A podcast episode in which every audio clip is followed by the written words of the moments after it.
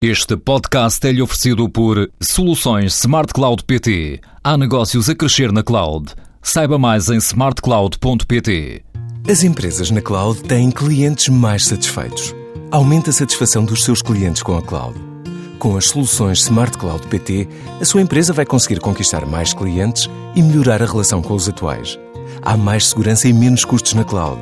Vá a smartcloud.pt ou ligue 16 206. O BCP quer cortar 40 milhões de euros em custos nos próximos dois anos e chegar a 2015 com custos operacionais inferiores a 700 milhões de euros em Portugal. O banco até setembro fechou 78 sucursais, face ao ano passado.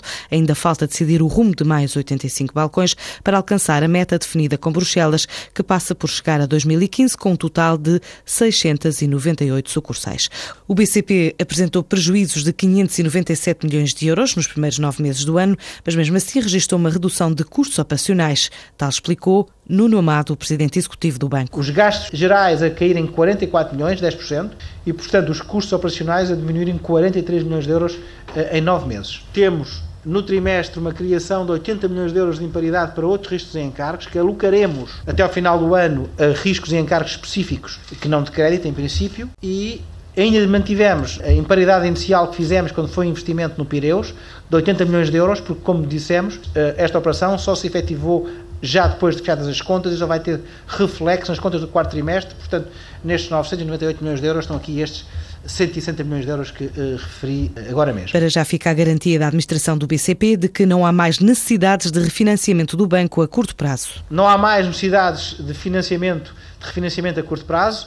Este ano já não temos qualquer tipo de necessidade de refinanciamento de operações colocadas no mercado internacional. Teremos para o ano 3 mil milhões de euros, mas como disse, temos não só uma carteira de ativos descontáveis relativamente grande, mas como temos uma carteira de, em paralelo, só para dar uma ideia, de, de dívida soberana portuguesa na ordem dos 5 a 6 mil milhões de euros, que nos pode acomodar perfeitamente este tipo de situações. Temos uma melhoria clara na estrutura de financiamento. Nós temos há mais de um ano cerca de 95% de todo o financiamento do banco. Portanto, apenas uma pequena parte está, não estando em depósitos nem em mais de um ano, é exigível a curto prazo e é de 6%. O BCP, tal como o BPI, a Caixa e o Banif, foi dos bancos que recebeu injeção de capital do Estado, na ordem dos 3 mil milhões de euros, através de obrigações convertíveis em ações, as chamadas COCOBonds, e definiu um plano de reestruturação com Bruxelas que passa por várias medidas de redução de custos, incluindo a dispensa de pessoal, estando agora em fase de negociação com os sindicatos para a redução entre 5% a 10% dos salários,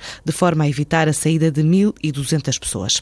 O líder do Santander defende que não são as pessoas nem os bancos que devem suportar os custos das crises financeiras.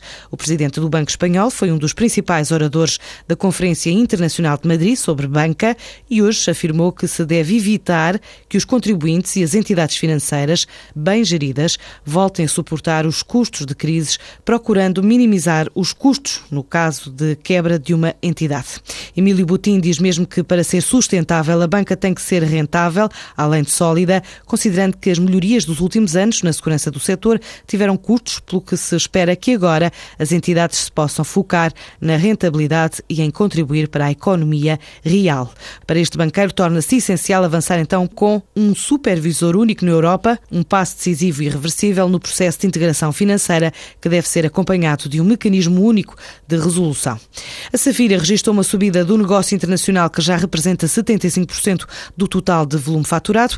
A fornecedora de soluções tecnológicas e serviços de consultoria no mercado global estima até final deste ano ultrapassar os 9 milhões de euros de volume de negócios. Os projetos além fronteiras têm vindo a crescer, abarcam já 15 países de quatro continentes, como Angola, Alemanha, Dubai, Suíça, França, Dinamarca, Bélgica, Equador, Colômbia e Chile, além dos locais onde a Safira já tem escritório, que é o caso da Polónia, Reino Unido e Espanha.